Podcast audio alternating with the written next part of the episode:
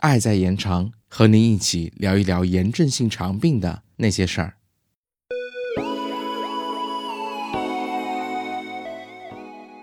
嗨，大家好，欢迎回到 CCCF 小广播。相信很多朋友们除了喝白开水，也会选择喝一些别有滋味的饮品。那么，炎症性肠病患者可以喝饮料吗？在接下来的两期里，我们就来讨论一下关于饮品的二三事。酸奶是一种生活中常见的乳制品，我们常常能在电视广告中听到，酸奶不仅含有钙、蛋白质等营养物质，还有许多肠道益生菌。但是目前关于酸奶和炎症性肠病之间的研究很少，所以我们建议您最好根据自己饮用酸奶后的身体情况来考虑是否饮用酸奶。超市货架上的酸奶往往有很多品种，比如布丁、酸奶饮料。日式发酵乳等等，我们在此给您一些挑选酸奶的小建议，希望能帮助您更好的选择酸奶。首先，您需要知道的是，不是所有叫酸奶的饮料都是真正的酸奶。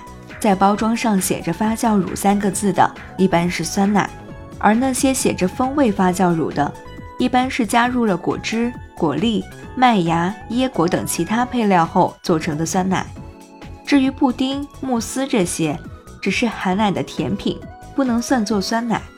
而写着酸奶饮料的，就更不属于酸奶了，它只是由糖、乳酸、奶粉等加工而成的饮料。目前也有研究发现，和一般的酸奶相比，含有益生菌的酸奶可能有一定的抗炎作用。那么哪种酸奶益生菌更好呢？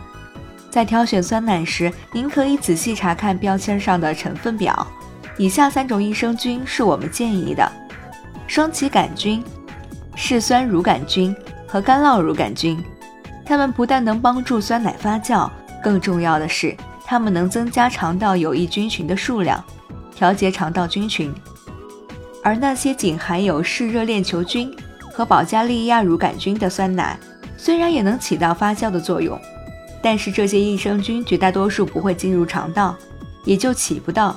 调节肠道菌群的作用，您可以参考这些建议，根据您的口味选择喜欢的酸奶。如果您存在肠道狭窄的情况，喝添加果粒、燕麦等成分的酸奶可能会让您感到不适，您可能需要避免饮用这一类酸奶。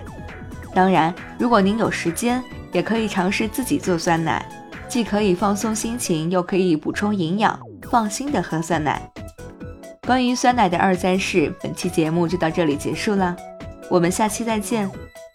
本期播讲一尾毛巾，后期剪辑 lemon 酱。